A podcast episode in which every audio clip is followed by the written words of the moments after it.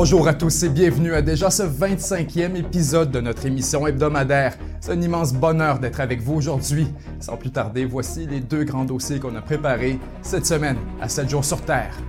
D'abord, on se parle d'un enjeu qui est sur toutes les lèvres, l'évacuation désastreuse de Kaboul et la montée des talibans. Aujourd'hui, on tente de comprendre ensemble les conséquences géopolitiques de l'effondrement du gouvernement afghan surtout, on tente d'exposer les gagnants ainsi que les perdants dans la nouvelle dynamique régionale. Quel pays sera le plus avantagé? Qui seront les alliés des talibans, mais aussi qui seront leurs ennemis? On poursuit ensuite avec un des mystères les plus complexes de la planète géopolitique, une véritable énigme qui dure depuis maintenant plus de cinq ans.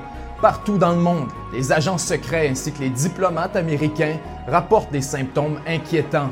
Tout a commencé à Cuba avec le fameux syndrome de la Havane. Aujourd'hui, les attaques se poursuivent et Washington n'a plus du tout envie de rire. Mais que se passe-t-il dans les ambassades américaines? Qui est le coupable? Et surtout, pourquoi? Tout ça et beaucoup plus cette semaine à 7 jours sur Terre.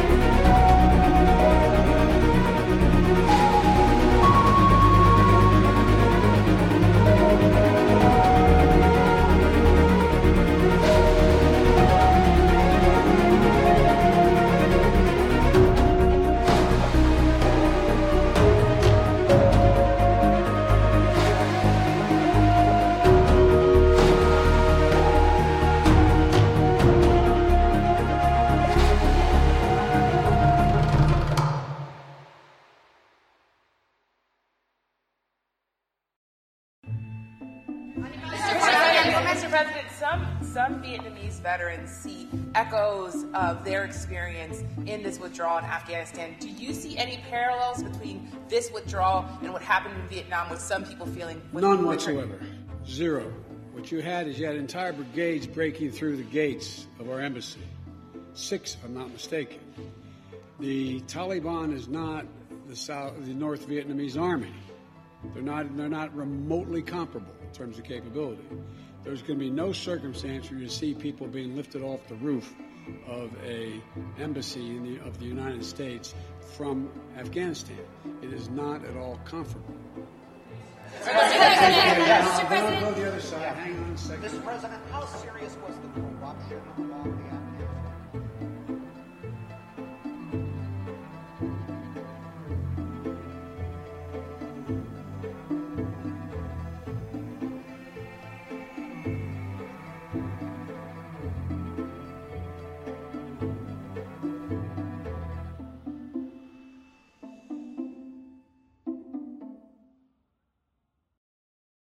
L'évacuation de l'Afghanistan a donné lieu à des scènes presque irréelles. L'armée la plus puissante du monde fuyant l'ennemi dans un sauve-qui-peut total depuis un aéroport complètement chaotique où les gens s'accrochent littéralement aux avions en décollage. Les gens sur le terrain ont filmé des images historiques qu'on verra dans les documentaires pour les années à venir. Pour certains, la chute de Kaboul est le symbole d'une retraite désorganisée, une opération ratée qui fait mal à la crédibilité de l'armée américaine. Mais pour d'autres, c'est beaucoup plus que ça. Ce sera un point tournant pour l'influence américaine à travers le monde, un moment décisif qui pourrait marquer le début du déclin géopolitique des États-Unis. Évidemment, c'est une affirmation audacieuse et il faut faire preuve de nuance. Or, sans dit très long sur le choc psychologique vécu par plusieurs. La perception de l'Amérique à travers le monde est en train de changer et ça, il est difficile de le nier. Aujourd'hui, on va essayer de comprendre les conséquences géopolitiques de la montée d'un gouvernement dirigé par les talibans. On va prendre de l'altitude et analyser qui sont les gagnants et les perdants dans la nouvelle dynamique régionale. Si vous êtes plus intéressé par l'historique du conflit ou par les raisons stratégiques qui ont poussé le départ de Washington, nous avons déjà une vidéo très complète là-dessus, donc le lien est dans la description. Ce qui est pertinent à faire aujourd'hui, c'est plutôt un survol des intérêts de chacun des acteurs de la région pour répondre à plusieurs questions qui sont actuellement sur toutes les lèvres. De quoi aura l'air un gouvernement taliban? Qui seront ses alliés, ses ennemis ou ses rivaux? Sera-t-il reconnu par les grandes puissances? Et si oui, à quelles conditions? Bien comprendre, commençons avec l'Afghanistan et les intérêts des talibans eux-mêmes.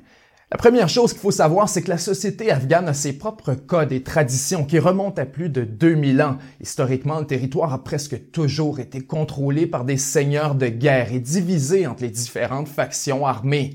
La géographie du pays est tellement difficile qu'il est presque impossible pour un seul gouvernement central d'asseoir son autorité. Maintenant que la guerre est terminée, le principal défi des talibans est donc celui de la stabilité. Ils doivent pivoter de la lutte armée vers la gouvernance, tout en reconstruisant les institutions islamiques nécessaires au fonctionnement de la société. Déjà, ils ont confirmé qu'une interprétation stricte de la charia et du Coran guiderait les décisions du gouvernement, ce qui en inquiète plusieurs quant au sort des femmes ainsi que des jeunes filles afghanes. Depuis 20 ans, les régions contrôlées par la coalition internationale permettaient une liberté sans pareil pour les femmes et les filles. Aujourd'hui, les talibans promettent que les femmes auront toujours certains droits dans le système islamique, comme celui à l'éducation par exemple. Or, personne ne se fait d'illusions. Les talibans sont de retour et une fois la poussière retombée, ils entendent gouverner comme bon leur chante. Bien sûr, pour le moment, ils ont tout intérêt à montrer patte blanche. Ils ont besoin d'argent, de reconnaissance, de légitimité de partenaires. Ils cherchent à projeter l'image d'un gouvernement responsable pour rassurer la communauté internationale. Ils promettent qu'il n'y aura pas de représailles pour ceux qui ont collaboré avec la coalition internationale. Encore une fois, c'est dans leur intérêt de le faire puisqu'ils font actuellement face à un exode des cerveaux vers les pays environnants. Tous ceux qui parlent anglais appliquent pour des visas aux États-Unis, au Canada, en Europe ou ailleurs dans le monde. Les fonctionnaires fuient le pays, tout comme les professeurs, les policiers, les soldats de l'armée, les ingénieurs, les diplomates. Il y a un risque bien réel pour l'Afghanistan de perdre les ressources humaines essentielles à la reconstruction du pays. Le ton conciliant des leaders talibans notamment pour objectif de stopper au plus vite cette hémorragie. Faut d'ailleurs pas se surprendre si de nombreux pays occidentaux refusent toujours pour le moment de reconnaître les talibans. Plus personne n'a de présence militaire sur le terrain, donc la reconnaissance diplomatique, c'est la dernière carte qui leur reste à jouer. Faut pas négliger la valeur de cette carte, puisqu'au moment où on se parle, presque l'entièreté des réserves en or et en monnaie étrangère de la Banque centrale d'Afghanistan ont été gelées par les États-Unis environ 10 milliards de dollars qui sont essentiels à la reconstruction du pays et que Washington peut toujours utiliser comme jeton dans une négociation. Il est possible que les droits de la personne ou ceux des femmes deviennent l'une des conditions. Il faut être très réaliste et brutalement lucide quant à la crédibilité de l'Occident sur cet enjeu. C'est le droit des femmes ou la cause du féminisme était vraiment quelque chose qui nous embêtait lorsqu'il est question de géopolitique alors on n'aurait aucune relation avec l'Arabie saoudite. La cause des femmes est largement utilisée par les Américains et leurs alliés comme un jeton de négociation pour extraire des garanties de sécurité de la part des talibans. Ce qu'on veut, c'est surtout qu'ils coupent leurs liens avec les groupes terroristes et qu'ils évitent de déstabiliser la région avec une persécution des minorités qui se transforme en guerre civile. Pour ce qui est du reste, il est évident que la cause des femmes va reculer et que c'est un recul déplorable, sinon carrément tragique, mais encore une fois, il faut le mettre en perspective. L'Afghanistan ne sera pas le premier, ni le seul, à pratiquer un ultra-conservatisme religieux digne du Moyen Âge. Juste dans la région, on pense à l'Arabie saoudite, à l'Iran, au Yémen, à la Somalie. Faut pas s'en réjouir, mais faut pas non plus faire preuve d'hypocrisie. En fait, s'il y a une chose dont on peut se réjouir, c'est que la guerre civile prévue après le départ des Américains n'a pas eu lieu. Les factions armées ont presque toutes négocié directement avec les talibans pour laisser leurs armes en échange de l'amnistie. La bonne nouvelle, c'est qu'on a évité un bain de sang inutile. La mauvaise, c'est que les talibans ont saisi des tonnes et des tonnes d'équipements militaires valant des milliards de dollars, incluant des armes américaines. La retraite des États-Unis a été complètement désorganisée. Le sauf qui peut chaotique de Kaboul est une tâche indélébile sur la réputation de Washington. Les Alliés sont en colère. Ils ont l'impression d'avoir été utilisés, d'avoir été rien de plus que des pions dans l'épopée américaine au Moyen-Orient. Mettons-nous à leur place. Les États-Unis ont évacué Kaboul sans même prévenir leurs alliés. Les ambassades, les diplomates, les journalistes et les services de renseignement de dizaines de pays alliés ont été laissés à eux-mêmes pour sortir de la capitale sur le point de tomber aux mains des talibans. Pour certains, c'est un manque de classe qui frôle carrément l'indécence. Comment les États-Unis ont-ils pu rater une évacuation de la sorte? Les renseignements américains sont humiliés. Ils auraient dû voir venir la chute de l'armée afghane au moins plusieurs jours, sinon des semaines à l'avance. Pour les vétérans de 40 pays de la coalition internationale ayant combattu en Afghanistan, les images de leaders talibans confortablement installés au palais présidentiel ont un goût pour le moins amer. Décidément, des têtes doivent rouler à Washington. L'évacuation de Kaboul est déjà comparée à la chute de Saigon et ce n'est pas complètement absurde. Les deux ont servi une claque au visage. Après la défaite du Vietnam, les Américains se sont mis à douter de leur capacité à accomplir quoi que ce soit militairement. Donc ils sont tombés dans une spirale de perte de confiance qui a duré de nombreuses années. Aujourd'hui, il est possible qu'on assiste à un cycle similaire, puisque soyons honnêtes, même si les Américains trouvaient une nouvelle cause tellement urgente et tellement noble qu'elle justifierait l'intervention des alliés traditionnels, qui voudrait vraiment y aller? La crédibilité des États-Unis est à son plus bas, même si c'était pour stopper un crime contre l'humanité innommable.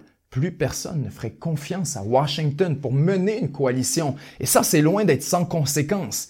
À l'avenir, il sera extrêmement difficile de mobiliser des alliés, et sans alliés, les Américains ne sont pas grand-chose. Pour faire face à la Chine, par exemple, les États-Unis comptent sur tout un réseau d'alliances et de bases dans le Pacifique. Peuvent-ils encore vraiment honorer ces alliances avec la même vigueur? Après l'échec de l'Afghanistan, combien d'Américains sont prêts à mourir pour défendre les plages de Taïwan? Sur le plan géopolitique, on vous a posé la question, à savoir qui avait le plus à gagner de l'effondrement du gouvernement afghan. Et vous avez été plus de 7000 membres de la communauté à répondre, avec 44% affirmant que c'est la Chine qui est la plus avantagée. Suivent ensuite le Pakistan, l'Iran et la Russie. Ainsi, faisons le tour des acteurs de la région, en commençant avec l'éléphant dans la pièce, la Chine. Le Parti communiste chinois entretient de très bonnes relations avec les talibans. Des négociations ont lieu depuis plusieurs années dans les coulisses, dans l'anticipation du retrait des forces américaines. Ainsi, dès le début, la Chine a traité l'arrivée des talibans comme l'élection d'un nouveau gouvernement. Quelques heures seulement après la prise de Kaboul, elle a déclaré qu'elle respectait la volonté et le choix du peuple afghan. Il faut dire que la montée des talibans représente une opportunité en or pour Beijing. Les talibans ont besoin de crédit, ils ont besoin d'équipements lourds, d'aide humanitaire, de fertilisants pour les sols, de munitions pour les armes, mais aussi d'une reconnaissance rapide sur la scène internationale. Tout ça, la Chine peut leur offrir, et même beaucoup plus. Aux yeux des talibans, la Chine est le partenaire le plus fiable que l'Afghanistan pourrait avoir. Donc en échange, ils sont prêts à faire des concessions considérables. Prenez le Xinjiang par exemple. La Chine y emprisonne des centaines de milliers de musulmans dans ce qu'elle appelle des camps de rééducation. Les talibans devraient normalement sauter aux barricades, mais ils se sont engagés à respecter la volonté de la Chine dans cette région. L'entente semble être claire. On ne se mêlera pas des affaires de l'Afghanistan, alors ne vous mêlez surtout pas des affaires de la Chine. En fait, les talibans pourraient faire bien plus que regarder ailleurs. Ils pourraient carrément assister la Chine dans sa lutte antiterroriste au Xinjiang. Depuis des années, Beijing affirme que des groupes terroristes utilisent l'Afghanistan comme refuge pour lancer des attaques contre les intérêts chinois. Aujourd'hui, elle s'attend et exige que les talibans rompent leurs liens avec ces groupes. Sa priorité, c'est donc d'abord la question de la sécurité et de la stabilité. Elle veut empêcher une crise humanitaire dans la région et surtout, elle veut éviter une guerre civile ou un effondrement total de l'Afghanistan, ce qui résulterait en un vide de pouvoir extrêmement dangereux. La Chine a des investissements énormes en Asie centrale et elle a l'intention de continuer à y projeter son influence. La dernière chose dont elle a besoin, c'est d'un Afghanistan problématique. La Chine ne veut pas se retrouver dans la même position que Washington depuis 20 ans, à faire du state building à coût de milliards de dollars sans vrai résultat tangible. Elle semble consciente du piège qui se tient devant elle. Or, la relation avec les talibans s'avère productive, alors la Chine vient de gagner le gros lot à la loterie, puisque ses intérêts en Afghanistan sont nombreux et que le potentiel est énorme. D'abord, les montagnes de l'Afghanistan sont extraordinairement riches en ressources minières. Les réserves de terres rares sont parmi les plus riches de la planète et elles sont largement inexploitées. Depuis 40 ans, les conflits militaires constants ont empêché le développement de ce formidable potentiel minier. Aujourd'hui, les choses pourraient très bien changer. Les entreprises minières chinoises sont déjà très actives à l'étranger et le lithium, qui est extrêmement abondant en Afghanistan, s'apprête à devenir l'un des minéraux les plus convoités du monde. Une route est actuellement en construction pour connecter la Chine à l'Afghanistan à travers le fameux corridor de Wakhan, une région spectaculairement montagneuse au beau milieu de l'Himalaya. Il faut savoir que le corridor est d'une importance stratégique considérable pour la Chine, puisqu'il permet de sécuriser sa frontière avec l'Afghanistan et de lutter contre les groupes terroristes qui opèrent dans la région. Dites-vous une chose, l'armée populaire de libération possède seulement deux bases connues à l'extérieur du territoire chinois. La première est à Djibouti, l'autre est à Wakhan, de l'autre côté de la frontière avec le Tadjikistan. La région est donc hautement stratégique, mais elle est trop montagneuse et la route beaucoup trop étroite pour permettre le transit des ressources naturelles. Il serait plus logique pour la Chine de connecter l'Afghanistan avec le reste de l'Asie centrale où elle possède déjà tout un réseau de pipelines, de chemins de fer et de gazoducs faisant le transit entre la Chine et l'Europe dans le cadre du fameux projet Belt and Road. Pour un pays comme l'Afghanistan, enclavé par des montagnes et sans accès à la mer, la connexion avec la Chine représente une opportunité historique. Attendons-nous à ce que les talibans fassent le nécessaire pour rester dans les bonnes grâces de Beijing. Une relation gagnant-gagnant est tout à fait possible et d'une manière, la Chine n'a pas vraiment le choix. Les deux acteurs sont interdépendants. Si les talibans tombent, la Chine sera prise avec une véritable bombe à retardement au pas de sa porte. Il y a donc un équilibre fragile, mais de manière générale, la Chine a le pouvoir, l'intérêt et le devoir d'être une force positive dans la reconstruction de l'Afghanistan. Certains pourraient même ajouter qu'elle est soulagée de se débarrasser de la présence américaine en Afghanistan, mais la réalité, c'est qu'elle était relativement satisfaite avec le statu quo. Avec le retrait du Moyen-Orient, les États-Unis accélèrent leur fameux pivot asiatique. Pour la Chine, ça veut seulement dire qu'elle doit désormais s'occuper elle-même de l'Afghanistan et que les troupes américaines seront déployées dans la région Pacifique, encore plus près des villes chinoises. Bref, peut-être que la Chine a devant elle un magnifique cadeau. Elle pourrait très bien s'avérer empoisonnée. La tentation est forte de s'accaparer les richesses immenses du pays, mais il faudra défendre chacun de ses nouveaux intérêts. Elle est en train de devenir la médiatrice par défaut entre l'Afghanistan, l'Iran, le Pakistan et les pays d'Asie centrale. On peut le voir comme un avantage, mais aussi comme un gros problème. Continuons notre survol de la région pour bien comprendre. Le Pakistan est très proche des talibans mais il ne peut pas offrir les mêmes avantages que la Chine. Aujourd'hui, les relations entre le Pakistan et les talibans risquent de se compliquer, puisque les talibans ne dépendent plus du Pakistan pour survivre et qu'ils ont des intérêts conflictuels avec Islamabad.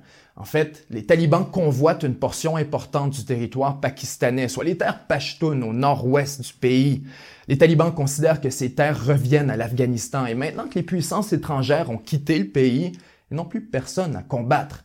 Quand on y pense, le Pakistan se retrouve perdant à presque tous les égards. Il perd son influence sur les talibans, ce qui rend Islamabad complètement inutile pour Washington, qui préfère se rapprocher de l'Inde afin d'apporter un contrepoids à l'alliance entre la Chine et le Pakistan. Depuis des années, le Pakistan prend plaisir à jouer Washington contre Beijing pour extraire des concessions de l'un comme de l'autre. Aujourd'hui, il se retrouve avec une seule option, sans réelle alternative. Parlant de l'Inde, paradoxalement, elle voit aussi l'arrivée des talibans comme une mauvaise nouvelle. Elle craint que le trou laissé par Washington soit rempli par la Chine et le Pakistan. Pour faire face à l'éventualité d'un bloc Chine, Pakistan, Afghanistan, elle cherche à se rapprocher de l'Iran afin de rétablir l'équilibre stratégique dans la région. L'Iran a une relation ambiguë avec les talibans. La République iranienne est chiite alors que les talibans sont des sunnites. Ils considèrent que l'islam pratiqué par l'Iran est une hérésie. Lorsque les talibans combattaient les États-Unis, un ennemi géopolitique de l'Iran, il faisait plaisir à l'Iran de leur fournir des armes ainsi que des munitions. Aujourd'hui, les talibans deviennent surtout des compétiteurs dans l'espace musulman. Déjà, des représentants talibans ont rencontré officiellement des représentants du Hamas, ce qui pourrait indiquer une nouvelle ère de collaboration entre les deux groupes armés, réduisant considérablement la dépendance du Hamas envers l'Iran en lui offrant une alternative. Pour l'Iran, le rapprochement avec l'Inde est donc une option très intéressante puisqu'elle permet de contrer le bloc religieux formé par les talibans et le Pakistan. Déjà, l'Inde participe à la construction d'un énorme port de marchandises à Chabahar, au sud de l'Iran. L'idée, c'est de connecter l'Inde avec l'Iran pour ensuite acheminer des marchandises jusqu'en Afghanistan, en contournant le Pakistan. Non seulement ça donnerait un accès à la mer à l'Afghanistan, mais ça donnerait aussi une alternative à la domination régionale de l'alliance Pakistan-Chine.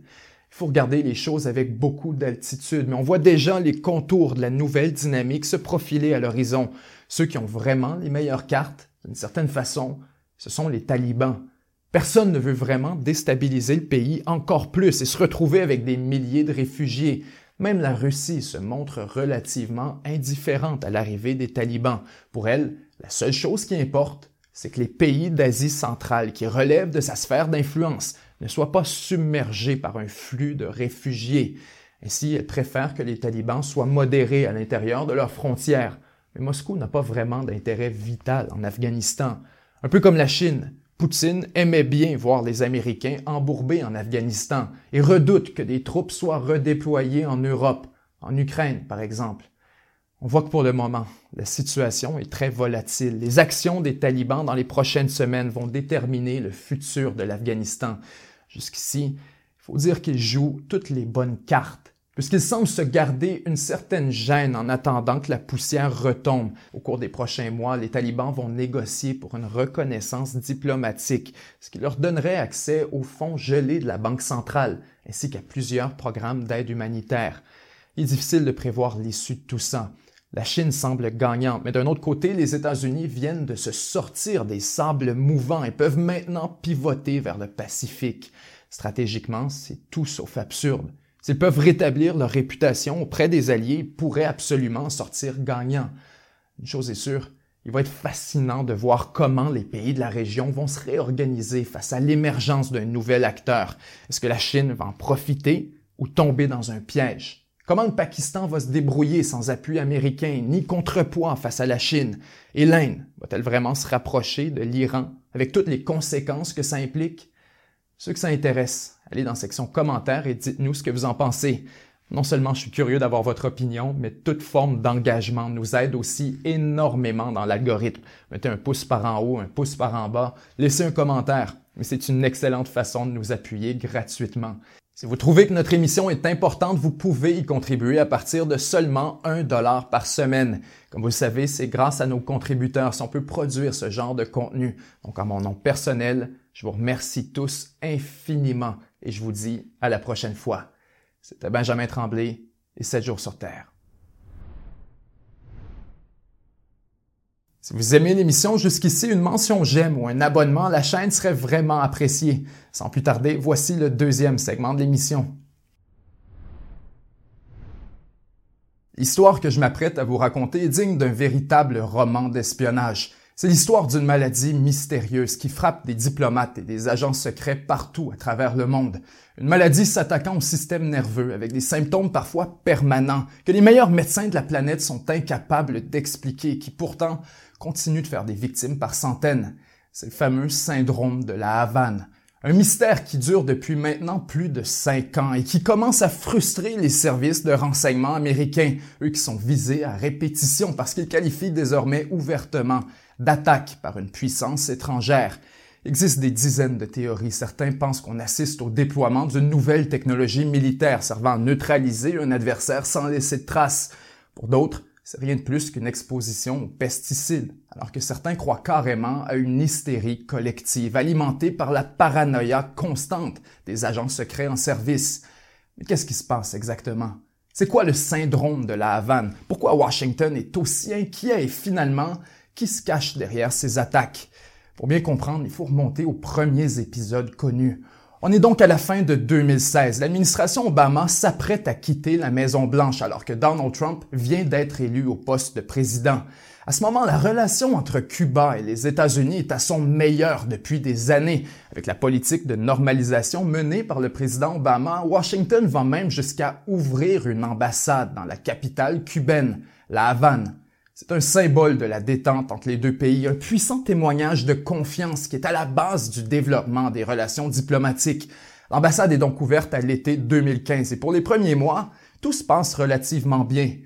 Or, à partir de la fin de 2016, des dizaines de diplomates, de troupes et d'agents secrets de la CIA, tous déployés à Cuba, se mettent à déclarer des symptômes similaires. D'abord, ils entendent un bruit métallique, un grésillement strident, un peu comme une vieille télévision. Le bruit semble venir d'une direction spécifique, souvent d'une fenêtre ou d'un mur. Après avoir entendu le bruit en question, les victimes rapportent sentir une pression physique à l'intérieur du cerveau, une sorte de battement, un peu comme une voiture qui roule avec la fenêtre ouverte. C'est là que les symptômes deviennent inquiétants. Étourdissement, perte de mémoire, vertige, nausées, acouphènes, migraines sévères. C'est comme si le système nerveux entrait en mode panique. Tout ça sans laisser la moindre trace physique. Certains scientifiques en sont même venus à surnommer le phénomène l'immaculée commotion. Plus le temps passe, plus les cas s'accumulent. Certains ont des lésions cérébrales à vie, ils doivent littéralement être évacués puis retirés de leur fonction. L'événement déclencheur peut survenir n'importe où, n'importe quand. Et ce qui fascine les médecins, c'est que des gens se trouvant parfois dans la même pièce sont incapables d'entendre ou de sentir le bruit en question. Les Américains se doutent bien qu'ils pourraient avoir affaire à une forme d'attaque, mais veulent pas vraiment y croire. Puisque rappelez-vous le contexte, les Cubains font tout leur possible pour rétablir les relations avec Washington, donc il serait pour le moins royalement stupide de leur part d'attaquer l'ambassade américaine. Tout ça n'a aucun sens. Et Obama, qui est sur la porte de sortie, veut à tout prix éviter de détruire la relation naissante entre les deux pays, puisque c'est une des grosses parties de son héritage en matière de politique étrangère. Il choisit donc de ne pas intervenir et de garder l'enjeu secret. Lorsque Donald Trump arrive en 2017, tout ça change d'un seul coup. Trump veut renverser la politique d'Obama vis-à-vis Cuba, donc il choisit de rendre publiques des informations sur le syndrome de la Havane, Trump adopte la ligne dure. Il condamne Cuba, suggère qu'ils sont impliqués. Il expulse deux diplomates cubains du territoire américain. Le gouvernement cubain est en panique. Il s'époumonne à répéter qu'il n'y a rien à voir avec tout ça. Il veut à tout prix éviter que Trump l'associe à ses attaques, puisque ce serait l'excuse parfaite pour punir Cuba avec des sanctions. Ainsi, le régime castriste offre son aide au service de renseignement américain. Jamais j'aurais cru écrire ça dans un script. Cuba recrute pas moins de 2000 scientifiques et autres agents de l'État pour passer en entrevue des centaines de personnes et fouiller les alentours de l'ambassade de fond en comble. Les Cubains sont visiblement sous le choc. Ils offrent un accès total et remettent des centaines de pages de documentation à la CIA afin de prouver leur innocence. On analyse l'air, le sol, les plantes, on teste pour des pesticides, bref, on fouille partout et on explore toutes les possibilités imaginables sans rien trouver. À l'automne 2017, les Américains finissent par perdre patience. Tout le personnel diplomatique non essentiel est rapatrié aux États-Unis depuis la Havane. Donald Trump affirme publiquement que c'est Cuba qui est responsable des attaques. Or, la réalité, c'est que personne ne sait vraiment ce qui s'est passé. En mars 2018, des tests médicaux menés sur des diplomates canadiens déployés à Cuba indiquent que certains ont des symptômes compatibles avec ce qu'on appelle désormais le syndrome de la Havane. Pour les Américains, l'enquête se complique. Pourquoi le Canada serait-il visé par Cuba? Ottawa est un des alliés les plus importants du régime castriste. La relation entre Trudeau père et Fidel est passée à l'histoire. Si un seul pays était épargné, ce serait probablement le Canada. Tout le monde baigne dans le plus grand mystère. Un mois plus tard, le casse-tête se complexifie encore plus quand un nouveau cas du syndrome de la Havane est rapporté en Chine à l'intérieur du plus grand consulat américain du pays. En quelques semaines, le nombre de cas se multiplie. Washington imagine le pire. C'est toujours la même histoire, toujours les mêmes symptômes. À l'été 2018, le département d'État américain organise une force opérationnelle pour enquêter sur l'affaire de Guangzhou. On veut comprendre ce qui se passe, savoir si c'est une tendance ou juste une coïncidence. Et c'est là que les choses deviennent vraiment intéressantes. Les rapports de syndrome de la Havane arrivent de partout dans le monde, notamment de Moscou, de Pologne, de Georgie, de Taïwan, d'Australie, de Colombie, du Kyrgyzstan, de l'Ouzbékistan, de l'Autriche, du Tadjikistan, mais aussi d'un peu partout en Afrique. Soudainement, le problème prend une toute autre dimension. Des centaines de diplomates américains, de membres des forces armées et d'agents de renseignement affirment avoir été touchés par le syndrome. En novembre 2018, une théorie commence à émerger quant à la nature des attaques présumées. Un groupe de scientifiques publie une étude dans la revue Neural Computation postulant que les victimes ont été la cible d'énergie à radiofréquence pulsée ou de radiation micro-ondes.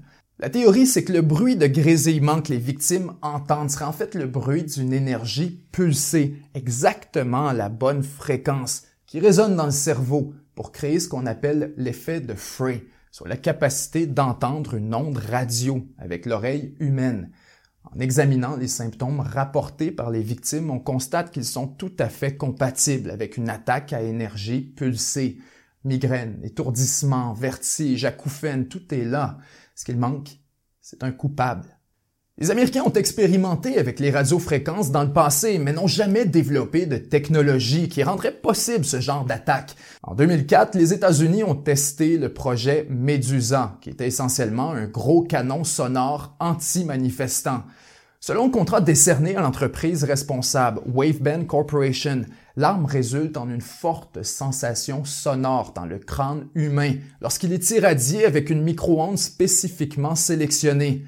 Il est possible de lever le niveau sonore jusqu'à un niveau d'inconfort, éloignant du personnel d'un périmètre protégé ou, si nécessaire, neutralisant des individus en particulier.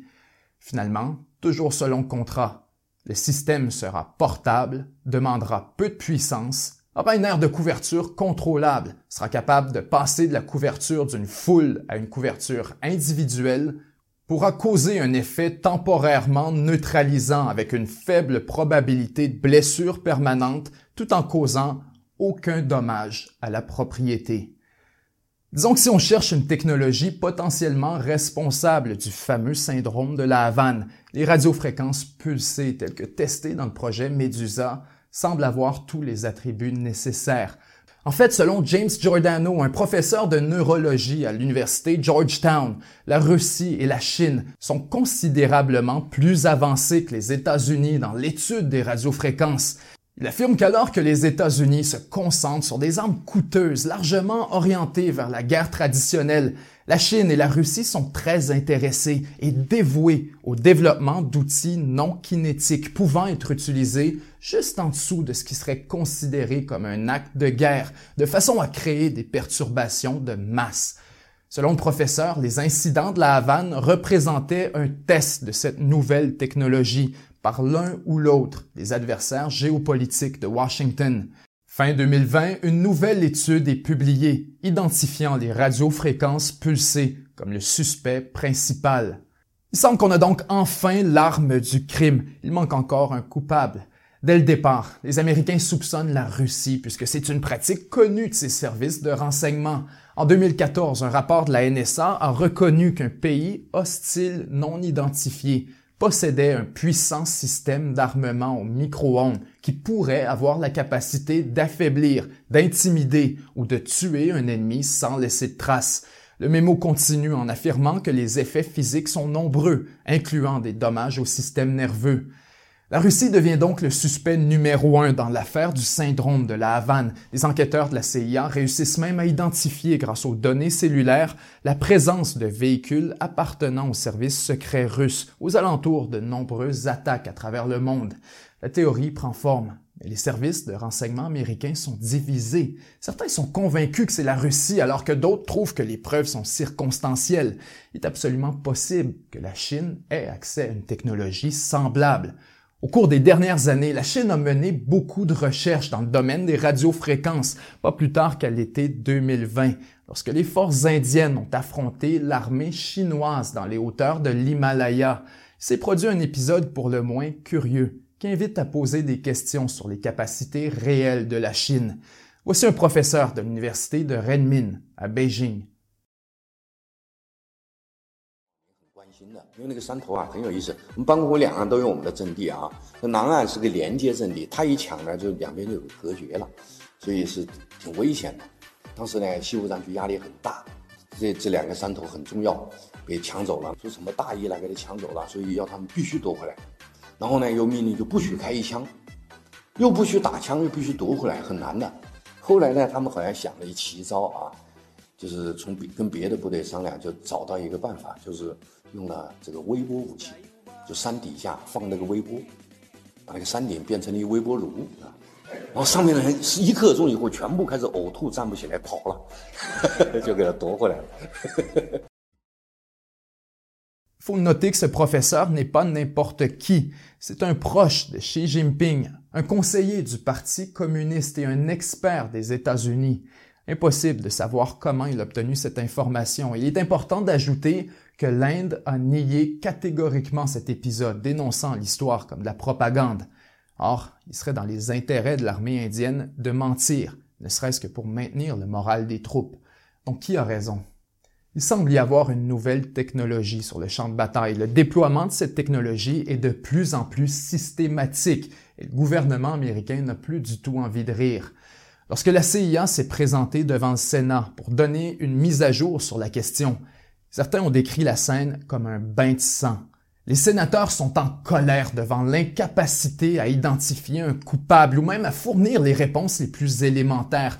Pour ajouter l'insulte à l'injure, les attaques deviennent de plus en plus arrogantes et audacieuses. Au moins quatre ont été rapportées contre des membres de l'entourage des présidents Trump ainsi que Biden, alors que les victimes se trouvaient tout près de la Maison Blanche. C'est carrément de la provocation. Quiconque est responsable de ces attaques tente de passer un message que n'importe qui peut être visé, n'importe où, y compris un chef d'État. Le mois dernier, une vingtaine de diplomates et d'agents américains supplémentaires ont été visés à Vienne, en Autriche. Le corps diplomatique est de plus en plus démoralisé. Certains sont convaincus que leur employeur cache de l'information pour éviter une panique généralisée. Après cinq ans de recherche, comment est-ce possible que Washington n'ait encore aucune idée de ce qui se produit? En réponse, William Burns, le directeur de la CIA, a juré qu'il enquêtait sur les incidents avec une priorité extraordinairement haute. Pour mener l'enquête, il a assigné l'homme qui a dirigé la quête pour Ben Laden. Son identité est gardée secrète. Mais Burns promet que cet agent représente ce que la CIA a de meilleur à offrir et qu'il aura accès à toutes les ressources nécessaires. L'histoire est rocambolesque. Elle a tous les attributs de la politique fiction, mais pourtant, elle est bel et bien réelle. Quelqu'un, quelque part, possède une technologie révolutionnaire qui a le potentiel de bousculer le rapport de force entre les grandes puissances, mais aussi la nature de la guerre elle-même. Il est désormais possible de neutraliser un adversaire en toute impunité et sans laisser la moindre trace physique. L'impact opérationnel est immédiat. Des agents secrets sont renvoyés chez eux, des ambassades sont désertées, des collines sont reprises. Peu importe qui est le responsable, il vient de redéfinir les règles du jeu. Quant à ses motifs, il faut faire preuve d'une lucidité brutale. Si une chose est claire, c'est que les cibles des attaques sont tout sauf aléatoires. Ce sont des diplomates, des espions, des envoyés spéciaux et autres profils typiques d'agents de renseignement. Donc la question se pose. Qu'est-ce qu'ils faisaient vraiment? Est-il possible qu'on assiste en fait à une réponse proportionnelle et même justifiée? C'est un secret de polichinelle en politique internationale que les ambassades étrangères sont souvent des nids d'espions qui opèrent sous la protection de l'immunité diplomatique, loin de faire l'apologie des attaques auxquelles on assiste. Il est important de comprendre que tout ça s'inscrit probablement dans une guerre clandestine et qu'il est fort possible qu'il existe un élément de réciprocité. Les Américains disent n'avoir jamais développé d'armes similaires, mais est-ce qu'on le saurait vraiment? Et si on menait notre propre campagne, plus subtile, contre les agents étrangers qui opèrent sur notre territoire? Est-ce qu'on nous le dirait? Je termine avec ce qui est apparemment la blague préférée de Jean-Bertrand Aristide, président haïtien renversé par les États-Unis. Pourquoi y aura-t-il jamais de coup d'État à Washington? La réponse, parce qu'il n'y a pas d'ambassade américaine. C'était Benjamin Tremblay et 7 jours sur Terre. À la semaine prochaine.